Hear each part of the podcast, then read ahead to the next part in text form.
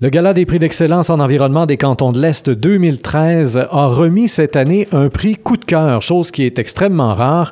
Euh, donc, on a remis un prix coup de cœur à toute l'organisation des Jeux du Canada de Sherbrooke pour leur investissement dès le départ euh, pour euh, mettre sur pied des jeux durables, écologiques et tout ce que vous voulez. On a avec nous pour nous en parler Patrice Cordeau, qui était le directeur du service du développement durable pour les Jeux du Canada Sherbrooke 2013. Alors, Monsieur Cordeau, bonjour. Bonjour. Alors, faut dire tout d'abord que vous étiez un gars de terrain, vous connaissiez la chose, vous étiez, euh, et vous êtes toujours d'ailleurs, le coordonnateur du développement durable à l'Université de Sherbrooke, donc un habitué de la prédiction durable ou de, de, la gestion durable. Bien, tout à fait. Vous savez, l'Université de Sherbrooke, au cours des dernières années, on a développé une belle expertise au niveau de l'organisation d'événements responsables. On est d'ailleurs la, la, seule université au Québec à être certifiée par le Bureau de normalisation du Québec, organisateur d'événements responsables. Alors, dès le départ, bien, on avait des connaissances. On avait aussi euh, des gens, de l'aide qui, qui pouvaient nous aider à organiser des jeux durables. Alors, c'est sûr que quand la société hôtesse euh, est venu le temps d'organiser ces jeux, bien, ils ont fait appel à nos services. Et donc, vous avez été prêté comme ressource euh, à l'équipe qui organisait les Jeux afin de pouvoir mettre sur pied ce qui était déjà présent, par exemple, dans la demande initiale. Hein, au moment même où euh, les gens ici à Sherbrooke se sont mobilisés pour mettre sur pied des Jeux, c'était déjà dans la volonté, sans même savoir comment ça se faisait, mais c'était dans la volonté initiale d'avoir des Jeux durables. Tout à fait. Il y avait une volonté dès le départ, dès le dépôt de la candidature. Euh, vous savez, euh, la région, elle est très verte. Hein? On est reconnu pour avoir euh, mettre de, de l'avant les principes de développement durable. Alors, c'est certain que lors du dépôt de la candidature, ben, il y avait une volonté de faire des jeux durables. Il restait à trouver la, la bonne façon de le faire. Je lisais dernièrement un article qui concernait justement un gros événement dans une autre région euh, du Québec et où des citoyens commençaient à remettre en doute euh, ce qu'on avançait là, de façon officielle dans des beaux communiqués en disant ben on a planté des arbres, on a planté des arbres, mais c'est pas juste planter des arbres, là, faire des jeux durables. Comment est-ce que vous vous assurez là, de ne pas faire du greenwashing comme on appelle? Vous apportez un très bon point. C'est pourquoi que toute la démarche qui a été mise en place dans le cadre des jeux était une démarche, une stratégie de développement durable complète euh, avec des processus de certification et d'attestation pour vraiment démontrer le sérieux de la démarche. Euh, dans le cadre de ces jeux, on est allé chercher trois attestations qui nous ont permis vraiment d'avoir une bonne structure, de mettre en place un plan d'action de plus de 25 actions, euh, de s'entourer de partenaires, d'avoir des directives, des procédures, vraiment pour s'assurer du début à la fin là, de rencontrer une stratégie complète de développement durable. Bon, encore là, ça demeure flou pour le commun des mortels. Vous dites qu'il y en avait 25, c'est ça, des, des indications là, précises. Pourriez-vous nous en donner deux, trois exemples simples qui font en sorte que, voilà, plutôt que de faire les choses comme ça a été fait, par exemple, à Vancouver dans les derniers Jeux du Canada, ben ici à Sherbrooke, on a pris telle autre décision qui nous a amené à un meilleur résultat? Bien, en fait, il y avait le, si on, on, part du principe de la norme du Bureau de normalisation du Québec où on était un événement attesté responsable. Alors, il y a plusieurs critères à respecter, que ce soit au niveau de l'achat local, euh, d'avoir des fournisseurs de la région, euh, des produits biologiques, des produits équitables, l'alimentation, vraiment qu'on respecte plusieurs principes, au niveau matières résiduelles, gaz à effet de serre, où également on est allé chercher une certification avec Enviro Accès. Alors, euh, au niveau de tous les transports, de mettre en place un plan de réduction de gaz à effet de serre. Bref, à plusieurs niveaux, euh, on rencontrait des critères vraiment spécifiques. On s'était donné des cibles, des objectifs à atteindre et on se devait de les atteindre. C'est pour, pourquoi que beaucoup d'énergie ont été mis en ce sens. Et comment on fait pour colliger les informations? Quand vous parlez, par exemple, de nourriture biologique et achat local? Est-ce qu'on est à même de combiner ces deux choses-là pour nourrir toute la légion d'athlètes et de parents d'athlètes et d'entraîneurs qui sont venus ici? C'est certain que c'est des, objectifs. Hein. Si on parle, par exemple, d'achat local, au départ, on voulait avoir des 25% d'achats locaux.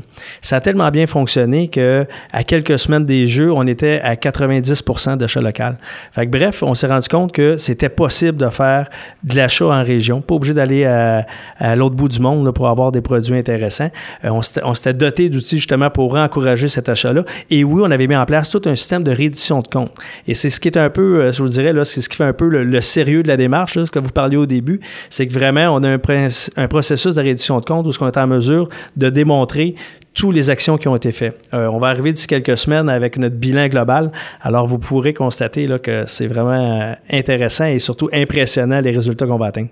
Donc, facture à l'appui, on est capable de dire que les radis qu'on a mangés viennent de la région ou je sais pas trop quoi, là. Et à chaque fois, on peut le démontrer. Vous dites dans quelques semaines, c'est parce que vous n'avez pas encore déposé le rapport final. Vous n'avez pas l'attestation finalement, là encore.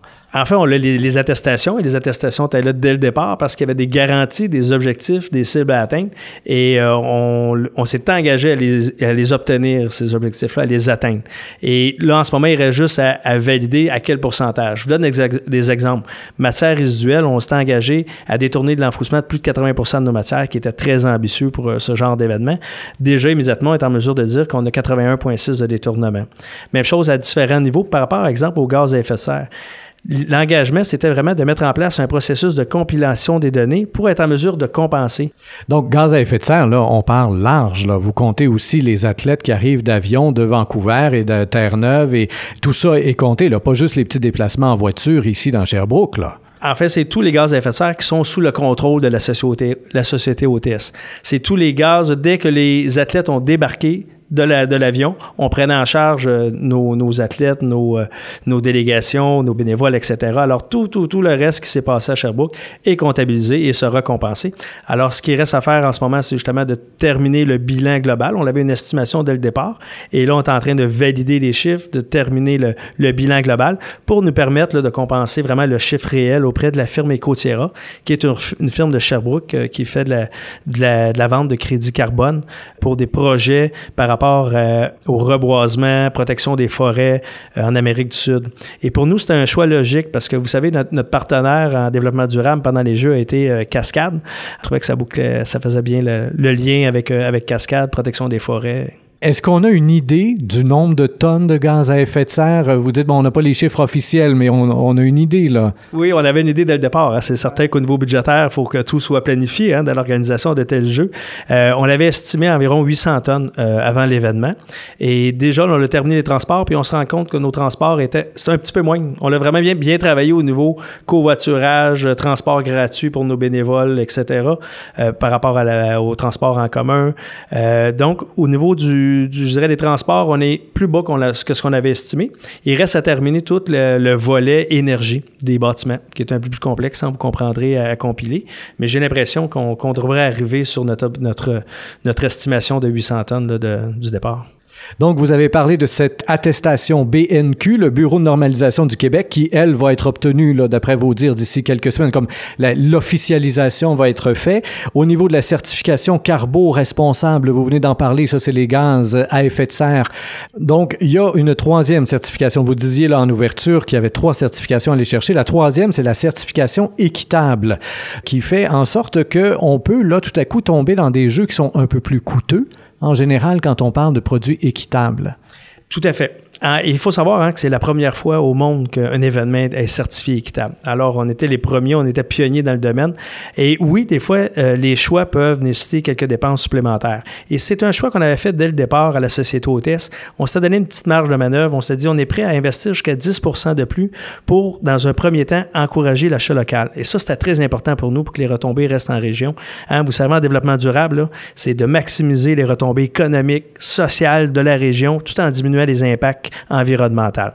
Alors, le premier choix a été fait par rapport aux achats locaux. C'est certain que certains produits, que c'est impossible d'avoir des produits locaux euh, de la région, là, quand on parle de café, de sucre, etc. Bref, vous, vous me voyez venir. Fait qu'à ce moment-là, ben, on s'est doté de moyens pour justement utiliser des produits équitables. Il y a une chose que tout le monde a vu cet été, ceux en tout cas qui ont minimalement fréquenté les sites soit de spectacle ou euh, de démonstrations sportives, là, il y avait une équipe verte qui était omniprésente. Est-ce que l'équipe a été efficace? Tout à fait. C'était impressionnant. C'était un peu. Euh, je pense que c'est en grande partie ce qui nous, euh, nous vaut le prix coup de cœur euh, de ce gars-là, de, la, Fondation Estrienne en environnement. C'est vraiment notre équipe verte à composé de plus de 450 personnes.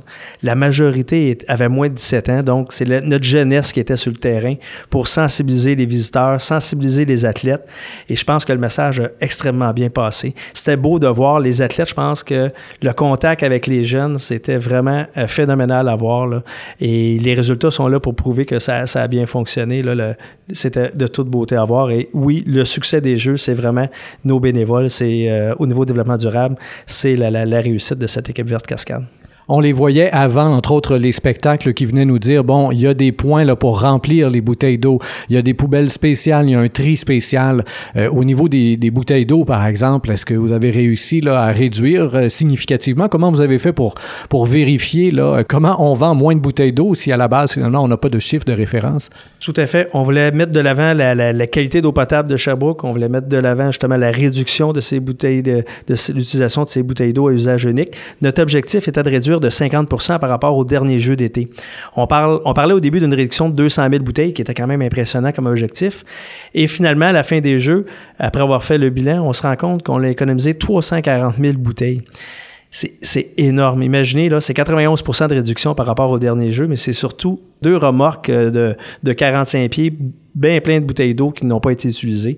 Fait que c'est là qu'on voit vraiment que la sensibilisation de l'équipe verte, également les équipements qui avaient été développés avec Gératec, les stations d'eau qui ont été très efficaces et très, très populaires. Là. Les, les, gens dans la rue, là, lors des soirées de, culturelles, venaient nous voir et puis euh, nous, nous disaient à quel point ils appréciaient le, la possibilité de pouvoir utiliser, d'avoir de l'eau froide gratuitement en, en tous les lieux de compétition et culturels. Et c'est tout ça qui explique que vous avez reçu, donc, comme on le disait, ce prix coup de cœur de la part du jury du Gala des prix d'excellence en environnement des cantons de l'Est, édition 2013. Patrice Cordeau, à vous et évidemment à toute votre équipe de bénévoles et de travailleurs, on dit félicitations euh, pour le prix et pour l'implication.